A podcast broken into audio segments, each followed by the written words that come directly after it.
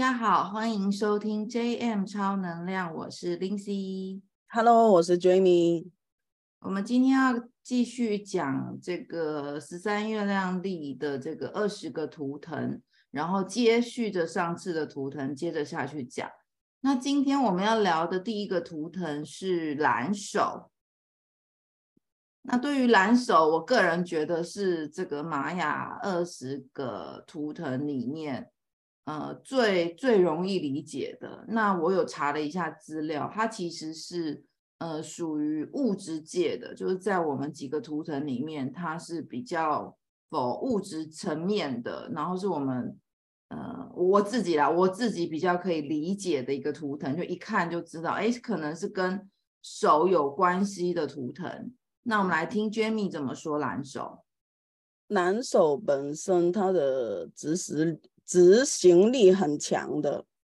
嗯，那他要做的东西，他想要做就可以很快去呃做出这个结果，就像可能做蛋糕啦，做那个 cookie，这一些在外人看起来，或者是我这个比较。白痴的主食，白痴的人看起来会觉得很繁繁杂、很繁复。但是他们，如果你跟他说要做蛋糕，他已经很多材料成分，所有的东西都可以准备好了。然后他知道，他走在那个桌前面，他已经可以预估他完成的时间是多少。他就是有这个天赋，可能他本身不会。但是他看到别人做一遍，或者是看到别人做的差不多了一半了，或者是其他的，他就可以接下去。所以蓝手的执行力是非常的强，嗯，但是很多时候是因为他很快去消化跟理解，所以如果他的目标不清晰的话呢，就是这一堂课我们学的做是一个巧克力蛋糕，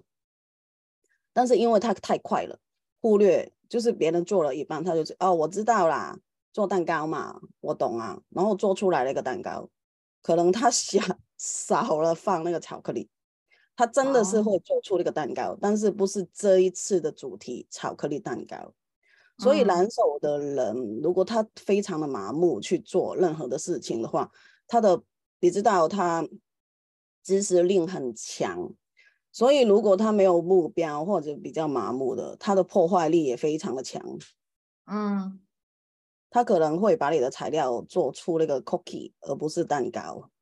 嗯，或者是其他的。所以他很多时候要慢下来，他们自己的速度慢下来，而不是跟别人。嗯，因为有人是归宿的，那归宿会 影响他们做事情的那个 tempo 节奏。嗯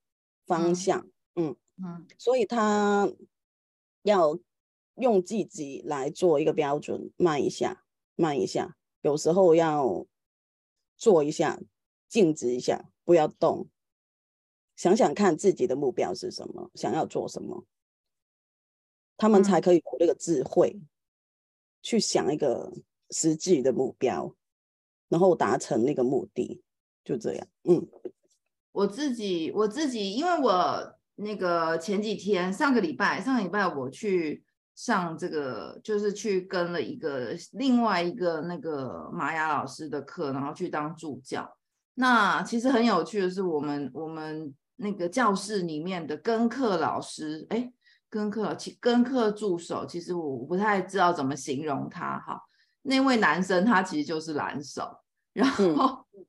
因为我就在跟他讨论他的图腾，其实他非常不喜欢动手，所以一开始其实因为我很锵，我看错他的图腾，我以为他是蓝风暴，然后我就在那边跟他讲蓝风暴，我们两个讲很开心，之后后来觉得这个诶这个图案好像哪里怪怪的，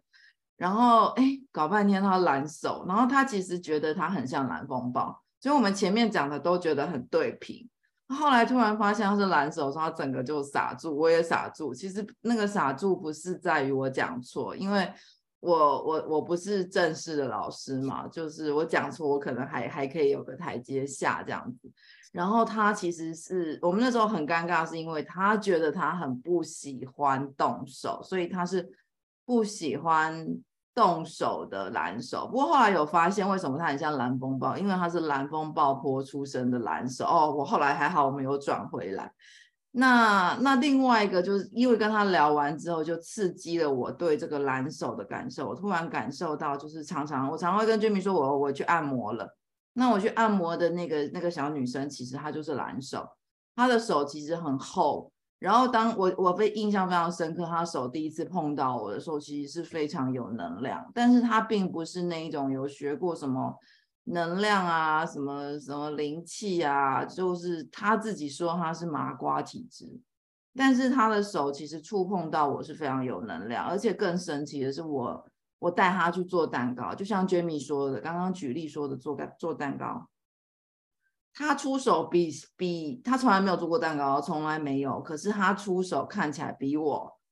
还要厉害。虽然我已经做过 N 个蛋糕了，但是他出手就是很很厉害。他那个手就看起来就是专门在做蛋糕。其实我那时候很想跟他说，你要不要 转行做烘焙？因为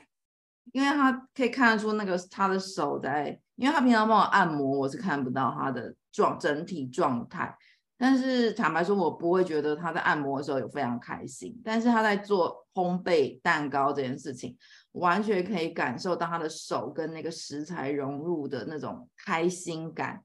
然后他跟那个教室，就是那个蛋糕教我们做蛋糕老师也也相谈甚欢。我真的很想给他推坑去做蛋糕，这样。所以。这个是我对蓝手的这个最直观的印象，就是哎，有真的很会动手，跟嗯、反而非常不喜欢动手的蓝手。但是你说的那个蓝手，他为什么会觉得自己跟蓝风暴很像？是就是我刚刚说的，呃，蓝手如果他有目标，他知道要做什么，他的执行力是非常的强的。但是如果他没有、嗯、没有目标，就别人做，他随着别人一起去做的时候，他的破坏力会非常的强。哦，就是因为他呃没有去关照自己的内心，其实他想不想要去做这种事，哦，他就看到哦，我身边所有人都去做啊，那我就做做吧。但其实他不太喜欢，也不太愿意，所以很多时候、嗯、做出来的东西明明是 A，但是的结果是 B。但其实别人是要的是 C，嗯，然后男手，你你刚刚说的那个小女孩按摩跟做蛋糕，他们的共通点是他们的手感非常的强，对，就是我们抓抓一把的东西，它有多重，其实那个是手感。有些人他抓一百遍也没有那个手感，那那个小女生就是，她抓面粉跟帮人家 按摩那个穴度那个。是要靠她的手感，她的手非常敏锐。那然后其实男手他要知道自己想要做的这个东西来干嘛。嗯，那可能他自己本身爱吃蛋糕，或者是他爱煮呃煮菜，那所以做蛋糕他觉得很快乐。嗯。那他做按摩，其实可能有有一些人，他的穴穴就是我们会学那个穴道嘛，就是穴位、嗯、穴位啊，哦，穴位。这有些人是看不懂，也做不了，学不会。但是，呃，有一些人他是脊椎侧弯，那直接侧弯有一些位置是你要调一下会歪掉嘛，那蓝手就可以把它抓出来。那你说的那个男生，其实他蓝手除了亲手去做事情以外，你上网去抓一些资料或者是东西，也是抓，也是用你的手。啊啊，是他说他不喜欢动手，很多时候他不喜欢动手，是因为他不知道自己要来干嘛。懂，就是有一种懵懵的，嗯嗯嗯。对，那到那，因为跟他认识没有那么深啊，但是他，呃，我们当时在聊聊蓝风暴的时候，他的确是会有那种比较倾向破坏性的那种，就是像 Jamie 老师说的，所以我我们那时候一直误以为他是那种一阵风去就把人家扫一遍的那种蓝风暴，哦，结果原来他是呃比较迷迷茫迷惘的蓝手也会有这种情况。那我我自己，因为我们喜欢呃，借由大家都比较熟悉的名人去了解这个图腾，我觉得这个大家比较好对照，所以我有稍微查了一下，呃，蓝手的名人，我觉得蓝手这个区块非常有趣，就是我查出来的可能吸引我眼球的有非常多个政治家，像像川普，川普是电力蓝手。然后像希特勒是银河蓝手，然后还有呃之前呃台湾的总统陈水扁是那个行星蓝手。那当然在在那个那个哦，还有一位是那个共鸣蓝手是翁山书记。那共鸣蓝手其实还有一位我觉得非常特别，是那个举重选手郭幸存。那举重选手我就非常有有能够理解，因为。那个就是靠手感嘛，就像刚刚娟美老师说的那个抓面粉，那郭幸存就是举重，他就是抓那个那个那个，哎天哪，我忘记那个那个器材叫什么，举重那什么杠铃是吗？还是哑铃吗？啊 哑铃哑铃，对，就是他他举，嗯，他他举重，他其实是一抓，他可能就就知道那个美感在哪里，要怎么施力这样子，所以。因为他，呃，我有稍微看过他的资料啊，之前就他其实很小很小，还是一个小女孩的时候，其实就开始练举重这件事情了。好，所以我觉得蓝手其实是非常有趣哦，因为那几呃刚刚讲那几位政治家，感觉都是靠，如果如果我们今天没有发现他是蓝手，会以为他是靠嘴，因为这通常对于政治家、领袖、元首，基本上都会以为他是用。嘴来呃说服啊，或者是影响影响这个世人，或影响他的国民，或统领他的国家这样子。那呃，但是这样查出来是蓝手。那不知道老师有没有什么要跟我们聊的，就是关于这几个蓝手。川普他是电力的蓝手，那电力它的包容性很强，电力十足，然后它的整合力，所谓的整合力就是嗯。他的朋友或者是他的团队里面，什么人都会有的。哦，电力电力的人，他他他是包容性强到，就是你有能力，我不管你的背景有什么什么什么，就是你我把你拉进来，你能给予我跟这个团队里面有什么贡献，或者是你自己有什么可以更有利益的东西，嗯、就是好像双赢的那一种局面。嗯。那川普他是电力蓝手，那就非常的清晰，就是通电嘛，嗯，电可以通，除除了呃其他东西呃物质化的，其实那些如果它通电，它就是可以串起来不同的人，嗯，不同阶层的人都可以串起来，有那种魅力。然后蓝手就是除了做。还可以规划，就是他有目标的时候，他拉拢了一些人人脉，就是在动手了已经。嗯，不一定非得要呃按摩啦，或者是做蛋糕啦，或者是呃写作啊。有我我认识有一个很厉害的人，他也是蓝手，他是写文章的。嗯，键盘也可以对，然后他的文章里面你觉得非常的有力量。哦。嗯，就这个，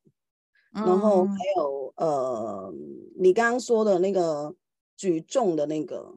嗯，因为他是共鸣的蓝手，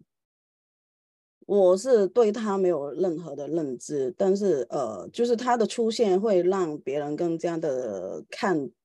呃，注意到举重这个区块了，嗯嗯，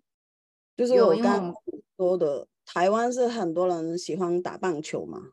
嗯，就是打得不太好的那些那个阿贝也也可以说出他的名字，把他抓出来干掉一番的，跟那些朋友、嗯、啊，这个新的啦啦，这啊别塞安内的啊，啊这这个那怕安内就就很多没敢去干掉人，但是如果重呃举重的，可能他说不出来，哦、虽然别人很厉害，但是因为他是呃。让别人会看见举重，然后可以注意到这一块这个运动，就是因为他，嗯、然后其他也是有实力，或者是也是比较有钱人的人可以给人家更看得见，这个就是他的影响力，嗯带动力，嗯，他是共共鸣的影响力嘛？对啊，就是有一点共频的，时间一久了，他可以拉起来一个一个团队，嗯，对。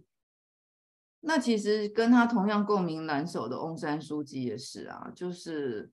呃，跟其他的这个领袖其实也是不太一样，真的真的是会感受到是属于亲力亲为的那一种。那、嗯、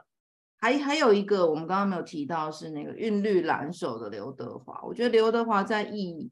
艺人圈里面，因为他后来也做开电影公司嘛，那感觉他也是属于那种亲力亲为嘛，所以我用亲力亲为来理解蓝手是对吗？嗯、呃，其实蓝手不一定要亲力亲为，蓝手很多时候就是他想要做的事事情，他的呃执行力是非常强，执行力强不代表他的见、嗯、他的见解，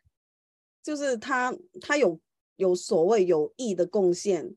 因为就像刚说的，哦、执行力很强，但是你麻木的去执行的话，是会变成一个破坏力，嗯。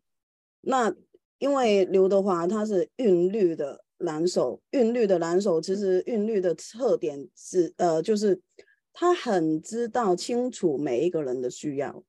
嗯，然后他呃非常的公平，有一点像天秤座的那种很公平。如果你跟他分，你教他去分蛋糕，他会先问清楚谁吃谁不吃，要吃的人多少个。你有有人，呃，还有哦，有人想要两个人需要一块，或者是有一些人想要吃三分一，就是这个很繁复的一个一个过程里面，呃，他可以把它，呃，切出来的蛋糕，抿合满足每一个人，嗯、所以刘德华他在那个，嗯、呃，就是每一个人都有有目共睹。刘德华在演艺圈、演艺圈里面，他那个成就，嗯、然后呃，他拍戏有时候他休息以后，他回去也是会练习啊。嗯，那他是有目的的，因为他这个剧剧呃脚本这个角色里面要演的是什么？要演的是武打，嗯、他没有任何的底子的时候，他就不。不断的去练，不断的去练，那很快他就可以练得出来。嗯，所以很多人说他非常的努力。他为什么非常的努力？他的动力来自于哪里？就是他非常的有目标。嗯，他要成为一个标杆的人物。所以你看到他越爬得高的位置里面，他的人越谦虚，嗯，越谦卑，因为他知道。很清晰的明白，呃，用实力去说话就可以了，嗯，不用那么的，嗯嗯。刚刚 Jamie 讲到一个很有趣，就韵律很像天秤座那样，因为刘德华我记得他是天秤座的，哦，他是天秤座，我常常以为他是金牛座，我我忘了，不是不是，他是天秤座的，嗯、因为之前很流行。大家很流行，就是说天秤座出帅哥美女嘛。那天秤座的帅哥有哪些？那刘德华就是。哦，但是他们很容易为了平衡而平衡，然后就很累。就是你听、嗯、听起来，如果他不是一个非常清晰明了的人，他遇遇到每一个人都是会好好先生、好好小姐啦。天秤座，我不知道他。他的特点，但是韵韵律的人，如果他比较没有那么的成熟，没有那么的多经验的时候，他遇到每一个人，他都想要有一个印象给别人，我是好好先生，好好小姐，嗯，那你就会累到你自己，你就会感觉好像人人喝，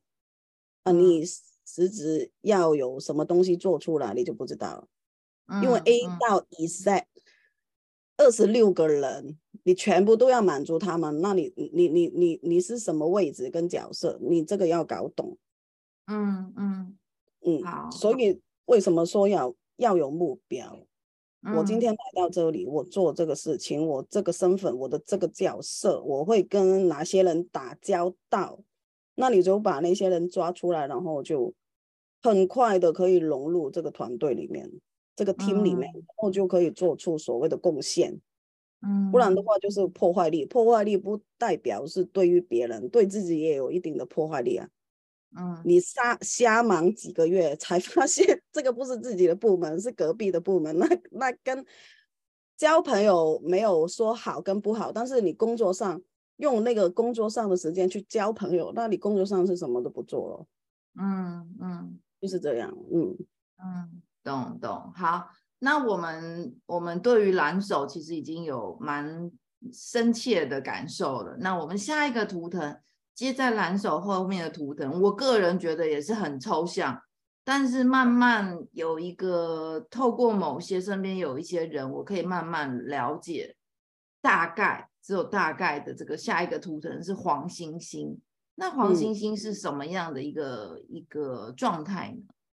黄星星，呃，他们其实就就像字面说字面说的黄星星，就是耀眼的。但是很多人就是因为太耀眼而受不了那种压力，嗯，因为其实失败你要承受的压力一定会有，但是成功的人他们承受的压力也不少，嗯，那有一些人他们站在舞台上面啊，或者是呃越多人关关注于他的时候，因为他闪闪发光的一些魅力。有一个专注力的时候，有一些人不想要别人去 focus 他，那他很怕，就会常常躲起来，那就活不出自己。嗯，那黄星星其实他们要勇敢的做自己的定义是，他们知道哪一些地方，他们因为他们很清晰自己哪一些地方是所谓的强强处，或者是一些优缺点。他们很很了解的，嗯，那他们要有一定的自信，我的强强跟我的优势在哪里，慢慢的做出来，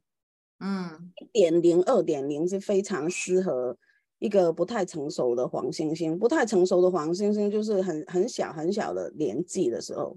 那如果一个历练很。很多的一个黄星星，比较成熟一点的黄星星，他会知道在哪个场合遇到什么角色的人，他那个光可以调的啊。Oh. 他看到一个上司，呃，跟他差不多 level，可能高他一点点的，他会把那个光调的跟别人一样亮。嗯，mm. 如果他看到他的手下或者是一些不太有自信的人，他可以把那个光调的比较暗一点点。就是他那个亲和，呃，亲和力，嗯，成熟的黄星星有一个亲和力，哦、年轻的就比较活泼，比较耀耀眼了。就像有一个呃小朋友啦，小孩会觉得，哎，你看我有一个车子，是我爸爸妈妈买给我的，就有一些，嗯、其实他想跟你分享，他不是想要炫耀，但是很多人听起来会觉得，呃，你是在炫耀吗？他不是，他说，哎，我爸爸妈妈很爱我，他们买了一个车给我，你看那个车超漂亮的，真的是我想要。我说我要买什么，他们就买给我耶。嗯，他可能会呃录一百片，因为他那个开心，他分享了一百片还在里面，很丰丰盛的。他要一直说，一直说，说到他觉得，嗯，我终于说完，我觉得很开心，很舒服了，就是这样。但其实他没有任何想要伤害别人的感觉。嗯，或者是一个念头，但是其他人已经戳到不知道有多少站在身上，所以为什么说比较成熟的黄星星，它可以调那个光那个亮度去人和每一个人？嗯、对，嗯，对，像我我们找了一下黄星星的几个名人哦，就是有两个啦，我个人觉得真的是耀眼那个。呃，雌性黄星星的章子怡，其实章子怡年纪很小的时候，她出道的时候就是就是直接上那个好莱坞的那个大荧幕嘛。然后还有一个是可能一般一般现在时下年轻人比较比较不认识的是银河黄星星的胡因梦。但是因为胡因梦她年轻的时候真的是超漂亮，那她那个年代，坦白说，我也没有太多的印象。我是因为后期就是看他的照片，然后还有就是因为他现在他后来他后来其实也开始学占星嘛，然后学灵性，所以他好胡一梦后来其实已经是转为灵性的老师，而且他的。他有不少学生，就是占星的学生，就是嗯，也教了我，就是我的占星的的某一些启蒙者的老师，其实是胡一梦的学生。那我的灵性老师有一些，其实也是胡因梦的学生。所以你说她很漂亮，其实因为她是，你说她很漂亮嘛？对。那其实她漂不漂亮是另外一件事，但是你会觉得她非常的优雅高贵，然后整体是整个人，而不是说她的五官。因为银河的人他们是非常有对美有非常高的追求的，嗯，他们不喜欢自己邋里邋遢，尽管他们睡觉也喜欢美美的睡觉，哦，他们对身边的人也希望他们不要邋里邋遢，他希望他的世界里面是。和谐、美感、优雅，然后呃，你说他启蒙了很多人，是因为他那个管道，他是一个非常好的管道，迎合的人，嗯，就是嗯，很可能有，就是你知道学生他们的程度是不一样的嘛，嗯，可能平平一般二十个人。然后每一个学生都可以从他的身上学到东西，很开心。这个就是银河人的力量跟魅力，他会符合每一个程度的学生，然后去把他们那个所谓的天赋，或者是所谓那个卡点给开启了，把他们打通任督二脉的那种能量，就是银河的，嗯，哦。因为他们的洞察力非常的深，非常。的非常的强，是因为像一个一个什么卫星，嗯，地球外面那个卫星，你去观察一个地球，其实地球所有的东西已经逃不过了，因为那个卫星已经包住那个地球嘛，那地球所、哦、所有的气候。或者是所有板块的波动啊、地震啊什么的，已经看得一清二楚，更何况每一个人的呃行动或者是走向的那种东西，他们都看得很清楚。所以，所以他们做老师是非常棒的，因为他们可以洞察每一个人的天赋，把他们拉出来启动。嗯，嗯，对，因为他到现在他，他呃网络上偶尔还会流传他。呃，他写过的呃字啊，他的那个话，还有他的占星的一些内容，就是他已经不是明不是走明星艺人路线，而是真的对很多人在灵性成长上有很大的帮助。那黄星星呢，就是除了刚刚讲的雌性黄星星跟银河黄星星以外，还有那个超频黄星星。超频黄星星，我觉得就就比较颠覆我对黄星星那种很优雅啊、美呀。然后闪亮亮的那种感受，所以这一组超频黄星星是像比尔盖茨，还有老高，然后还有那个蔡卓妍是什么？阿阿阿 sa，对，阿 sa，因为你的美感是用呃可能外表气质，对，但是其实黄星星那个美，你看哦，那个美，呃，嗯，其实章子怡。不是太多人喜欢他，但是为什么他会红？是一部电影嘛？他其实，在电影里面是扮丑的嘛，嗯、是好像龙川的一个小朋友、小孩的那种，我忘了。好，我们 pass，我们说，呃，老高好了，老高是超频的黄星星，超频的人其实走到哪里都可以吸引人，嗯，眼球的，或者是吸引人听的。所以他做那个 YouTube 吧，他的、嗯、呃观众很多，是因为他有吸引。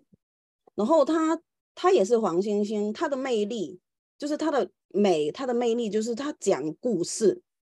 嗯，他所赘述的呃可能是三元的、二元的，或者是宇宙的，呃、嗯、超现实的、现实的、残忍的。所有的东西从他的嘴巴说出来，你会很想听下去。对，如果他说外星人的，可能你对这个区块没有感受。你可以看底下的留言，很多人都说，其实我对外星人这个议题我不会相信的，但是我听到老高这样说，我忍不住要听下去。嗯、那他的美就是他说故事的那种魅力。哦，美不是只局限在艺术啊、外貌啊、优雅啊那些东西。对，这个就是他们的外观，就是最最最容易看到的。我，嗯，那呃，像那个张学友啊，嗯，张学友，你看他的外形，其实他没有非常的特殊，但是为什么他是可以跟黎明啊、刘德华、郭富城齐名，不是因为他的外表，而是他的声音。他唱歌那个声音非常的美美丽，非常的美妙，很容易打进你的心灵。你会感觉，你听到他唱歌，你会有一点喜喜欢他、爱上他的那种感受。嗯嗯，嗯，这个也是黄星星，他还是超频的，所以他唱歌是。一直以来都非常吸引人，嗯，包括他拍电影，其实他拍的电电影不多，他的电影是其实是不多，但是他他每一个角色都很容易留下一个经典的画面，嗯，对，就是这个，蛮有，有他自己的特色啦，我觉得就是不管是老高啊或张学友都是很有。嗯。很有一个自己很鲜明的角色的样子，嗯、对对。然后比尔盖茨、嗯，他觉得城市电脑那个城市非常的漂亮，不，他非常爱，所以他一直在研究，他也辍学了，然后去开公司啊。比尔盖茨，嗯，因为他他会。就是频频写那个电脑的城市，可能我我跟很多人都有机会是看到蒙莎莎，然后觉得不就是英文数字跟那个符号吗？就你你不会看到有什么魅力，那他看到那个魅力就写出来。嗯，对，所以 Microsoft 有，嗯嗯，是这个。懂懂，所以呃，借由 Jamie 刚刚讲的黄星星啊，就是哎，跟我又打开了我对黄星星更多的认识哦。因为因为我每次接收到讯息，就是因为我们在在认识这个十三月亮历或玛玛雅的这个过程里面，我们常常会看到呃有一些简短的几个字、几个词的去定义这个所谓黄星星啊、蓝手啊各种图腾。但是有时候我们会被这些我们讲标签啊，或形容啊，或特质给局限住。就是哦，大家说黄星星就是美啊，就是优雅啊，就是艺术性啊。但是诶，坦白说，刚刚我们在聊的过程里面，其实有几位他他非常活出他超频黄星星的样子，但是他可能跟我们所理解的这个这个呃刚刚讲的这几个标签好像有点贴不上。但是这个可以更扩大我们的思维，就像如果假设你是一个黄星星的人，那你说，哎，我你是一个年纪小的黄星星，你说，哎，我对艺术没兴趣啊，我那个美啊、优雅啊，我都邋邋遢遢的啊。但是其实你身上一定会有一个非常优美、优雅的这个特质，它等待你自己去把它挖掘出来。所以黄星星其实重点就是刚刚一开始 Jamie 讲的，就是一颗闪亮的、闪亮亮的星。好，我们要讲巨星。所以你们要很很珍惜自己这个闪亮亮的特质。好，那我们下一个下一个图腾呢？哦，下一个图腾刚好是我们即将要结束二零二零二三年的七月即将要结束的这个图腾，就是二零二二年的七月到二零二三年的七月走的是自我存在红月嘛。那所以我们现在要聊的刚好就是红。红月图腾，那刚好也可以在这个七月份可以帮红月这个图腾，嗯，算收个尾吧。如果今天你还不太了解，甚至我们有很多听众，其实是因为我的学生跟个案，那他们因为因为我开始对这个有兴趣之后，他们开始听嘛，所以对他们来讲，可能嗯。自我存存在红月年是什么，他们还搞不太清楚，因为他们可能是在在今年三月以后才开始接触这个每一个图腾。那就跟大家讲一下，哎，那红月图腾还有自我存在红月是什么？那嗯，我也有找了几个自我存在红月的这个艺人，也蛮有趣的。我们可以先听 Jamie 说。嗯，那其实红月你可以把它想想成那个真的是水啦。我自己非常、嗯、非常的感觉它是水，然后 水潮涨跟潮退是跟月亮有关系的嘛。嗯，那所以其实那个红月的力量非常的强大，是因为你没有太留意它，它已经可以那个水涨到很快了。对，有很多人会淹到，是因为哦，你你觉得它那个水位还没有到。然后你还想要玩一下玩一下，到你发觉到要走的时候，已经快淹没你了。就是它那个力量是非常有力量，嗯、但是让你猝不及防的那一种。很多时候，嗯，然后他们就真的像水，因为水在每一个环境里面，它都有不同的形态去表达自己。那比较。嗯比较小的小时候红月，其实他们因为他们的情绪是非常的敏感，嗯，你可以说他们是非常的玻璃心，因为他里他的心里面，嗯，有很多所谓的对跟错，有所谓的二元嘛。因为小时候我们学的就是对跟错，嗯嗯，但是你会觉得，也不是你，我我自己觉得很可笑的就是。大的时候，别人会跟你说，这个时间，这个世界上没有所谓的对跟错，其实它的灰色地带是非常的广。嗯，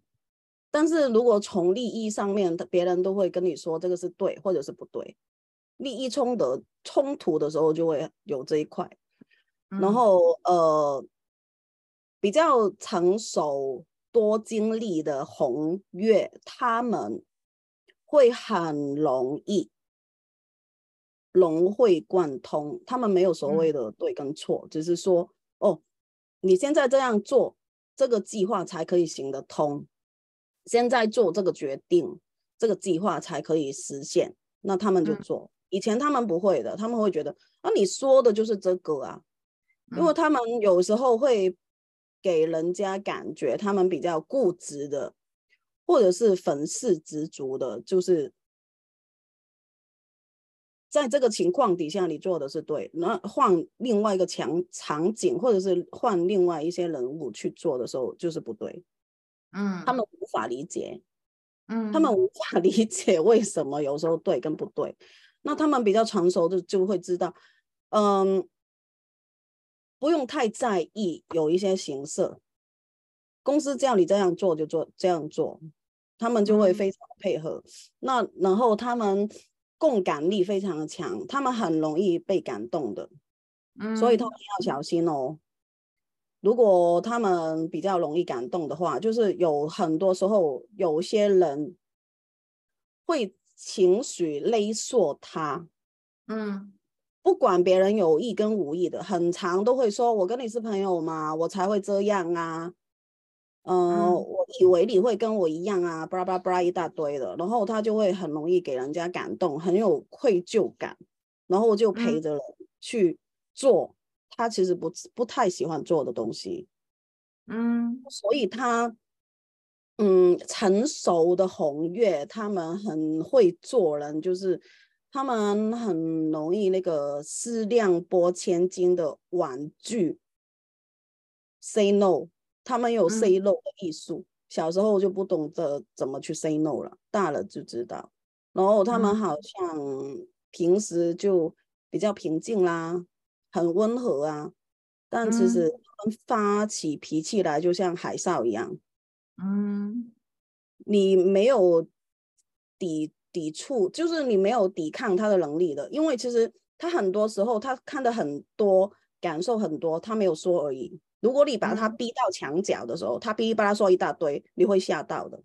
因为他，嗯、你以为他傻傻，很多时候都不知道，或者是哎笨的人才呃，就是因为他笨啊，够笨啊，他才可以给你利用。其实不是，只是他的心软，他容易给人家感动，嗯、他明知道你不怀好意，他也会不好意思配合一下。但是成熟的红月，他真的会有拒绝的一个艺术在，让人家听起来比较舒服一点。就算我们没有机会再走下去，也觉得还好啦，就这样。嗯嗯嗯，对我我们在讲红月，其实嗯，刚刚 Jamie 讲的又更就更更更不一样了，就是就我以前知道的那个红月啊。情绪啊，情绪呃，不能讲情绪化，就是它比较多情绪的流动，然后情感当然比较丰富。但是我在查红月名人，其实前面前面啊，因为我们是照这个调性下来的嘛，那那个前面第第一个让我觉得很很吸眼球的，我就个人觉得很吃惊的是，呃，我们的前央行总裁彭淮南，他是月亮红月，红月就已经是月亮了，然后他还是月亮的红月，那就我当下第一个理解就是啊，其实因为在我金融生涯里面哦，基本上那个都是他在位的期间，就是彭淮南是这个全球被封为十四 A 的总裁嘛，央行总裁，然后他在位的，他在这个位置上的期间是二十年。那我自己在感受到他对于这个金融市场还有外汇的调控，我不能说铁腕。但是他有他的一个一个一个 tempo，跟他有一个他的纪律跟他的规范，就是一旦到了他的纪律，他的所所谓的彭淮南防线，或者是他的他的设设设限的部分，其实是没有任何人谁来讲，好像都没有办法逾越他的那个界限。但是他这样，这个我真的很不能理解，月亮红月。的性格是怎么样，可以创造出我们这个十四 A 级的这个央行总裁？其 实你说的，因为我跟对他的概念一无所知，我比较无知一点，我不知道他是谁。但是因为他是月亮的红月嘛，嗯，你刚说的他的性格其实已经很很可以代表其中一面，这个月亮红月的人。因为月亮其实它是二元的哦，二元所谓的二元就是太极两边，然后太极太极是有黑有白的嘛，对，你会觉得它是对立，但其实是融合，太极是融合刚柔并重这个概念了。那然后它其实为什么可以二十年？这个证明就是它像一棵树一样，树它要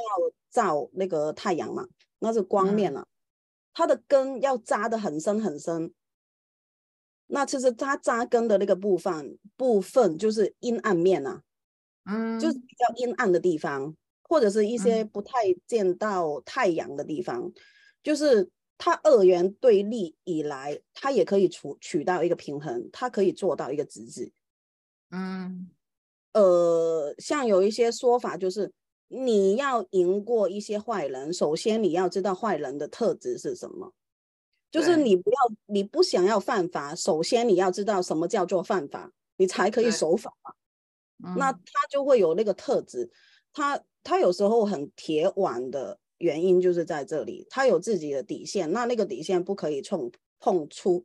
然后在这个体系里面，大家都可以双赢。很多时候，呃，月亮就是这个。然后月亮其实，嗯、呃，月亮的人有时候在他小时候，他会觉得自己很脆弱、很微弱、很无助。但其实如果他转个念，他可以很强大。就是你觉得你自己有多弱，你转个念，你就可以把自己放到有多强大。嗯，那他们的显化也是另外一个，他们的显化其实显化力很强，因为他们很容易转念，因为二元嘛。不是黑就是白嘛？对。那他们负面能量太强的时候，他们就是负面能量很强，也可以显化一些不太好的东西。那如果他们转念是很极端、很直接的一些纯白的、乐观的，嗯、所以他们的显化力也非常的强，就是在这里。嗯、因为有些人他想要的东西显化的不会做到那么的直接啊。嗯嗯。因为那个宇宙的是频率嘛，嗯，你要非常的开心期待，哇哦，我非常的幸运哦，嗯、呃，宇宙很照顾我，我非常的感恩。就这一种的心态，跟你的想想法还有情绪一致，其实蛮多人不太稳定，就对了。我自己有时候、嗯、就是你要走进那个心流的那个程度，其实不太容易了。嗯、那其实月亮的人也蛮容易的。哦，然后他们有目标、有目的，然后呃，月亮其实已经包含包含包什么包容很多在里面，哦、包含嗯嗯嗯。因为你你要知道，天亮的时候我们看不到那个月亮，但是不代表它不存在，只是我们看不到而已。嗯、对，对，好，那那个最后一个，我们讲一下那个自我存在红月，就是我们今年即将要结束的这个年度的力量。那自我存在红月呢，有张钧甯，张钧甯其实是我非常喜欢的一个演员啦，从他出道，我个人就非常喜欢这样子。那那呃，要讲什么特质？坦白说我，我我也说不太出来。我就是喜欢他，因为他有一点点，他他给我感觉就是有点就是清流，在我在他身上感受到，就是他非常做自己，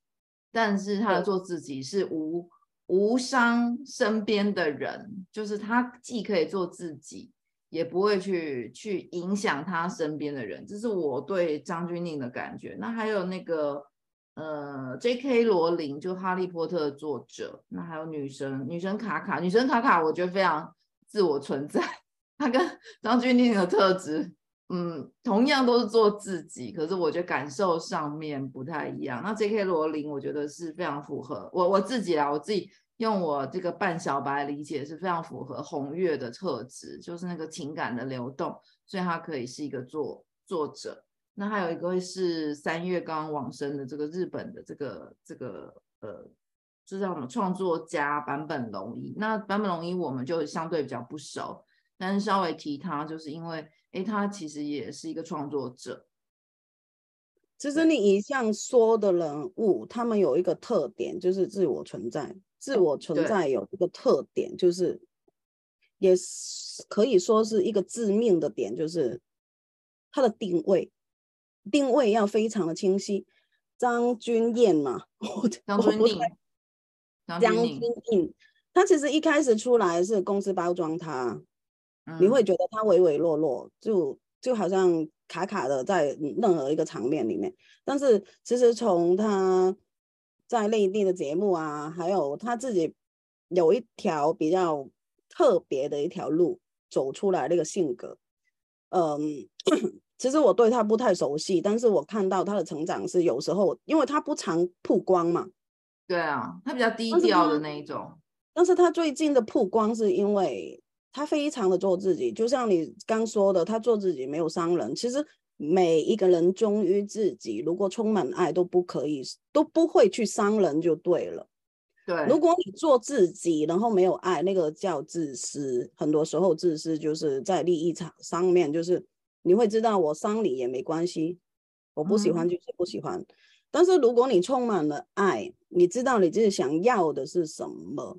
那你就可以用一个爱的方法跟一些人去断舍离，或者是一些呃相处，重新去建立一个关系。那。他们所有的人以上所说的，就是 J.K. J.K. 罗琳是一个很特别的、很很经典的一个例子，就是他他不是写作不行，而是他的定位。他其实，在写那个《哈利波特》以前，他写了很多小说，他的风格也是很多面，但是他一直写，我觉得他有一点像那个爱迪生一样。爱迪生不是要研究那个灯泡吗？嗯，他已经失败了一百遍，然后别人会问他，已经说了一百，你已经失败了一百遍，为什么你继续要做？这个已经听到烂了嘛？就是因为他失败了一百遍，他知道有一百种方法可以不成功，那最后要成功的那个方法就是很接近了。那 J.K. 的罗琳就是非常典型的，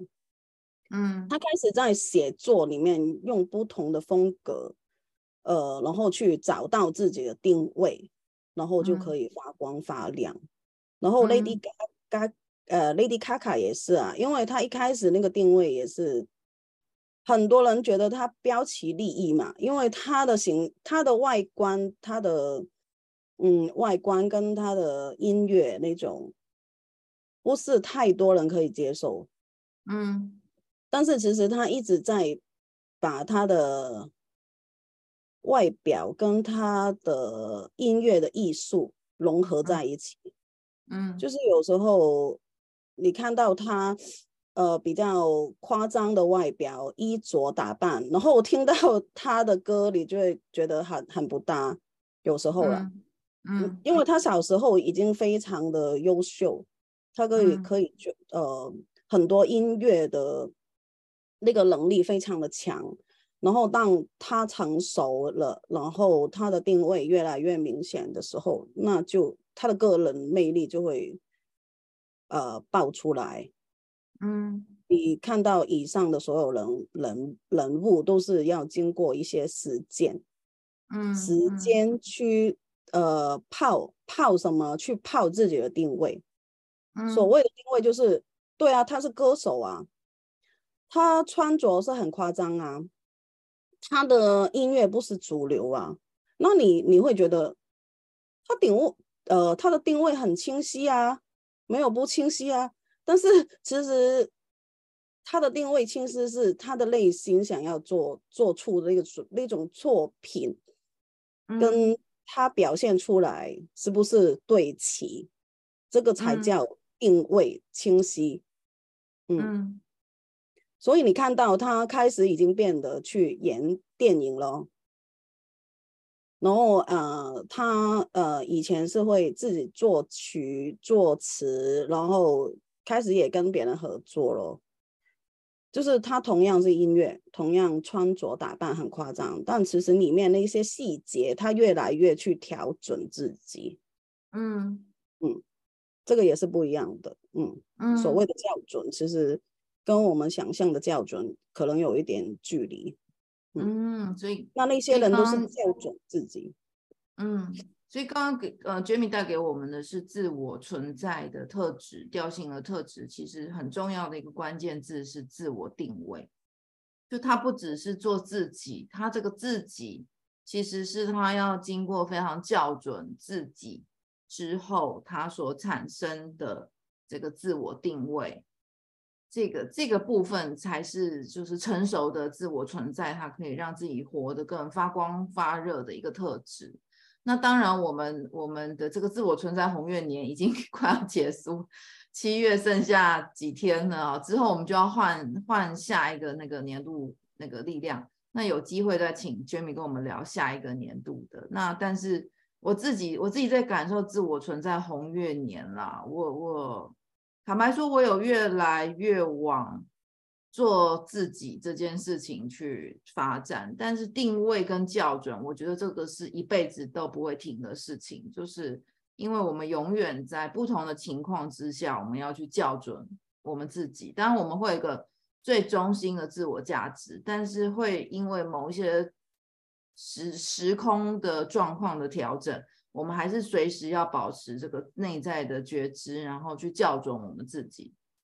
我觉得这个是今年我在自我存在红月年去感受到这个自我校准的这个感觉。对，因为其实自我校准会不会停，其实这个蛮玄的一个说法，就是你心自在，你在哪个地方都自在，你自然而然会有一个平衡、平均、稳定。嗯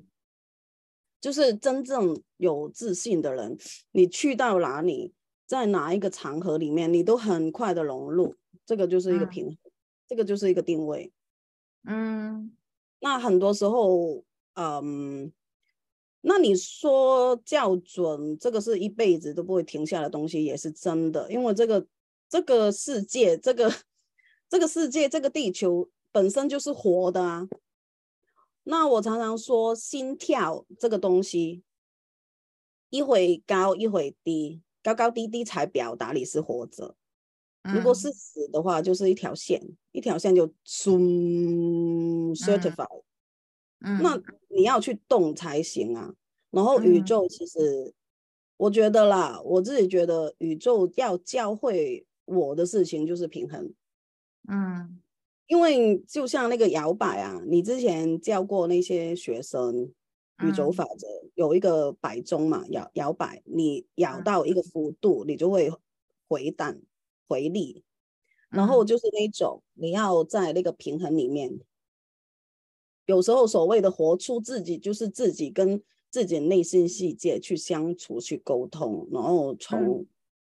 跟别人的相处，你达到一个平衡，那别人也舒服，你自己也自在。嗯，那其实这个所谓的校准，就是让我们更平衡，更可以安住在当下，很。稳定的跟每一个人相处，都可以是，尽管没有互相的滋养、相相养、相言的局面嘛，就是 win win 的，但是也不至于两败俱伤的那种啊。嗯嗯嗯，好哦好哦，那我们今天三个图腾都讲到这里了，那我们谢谢 Jamie，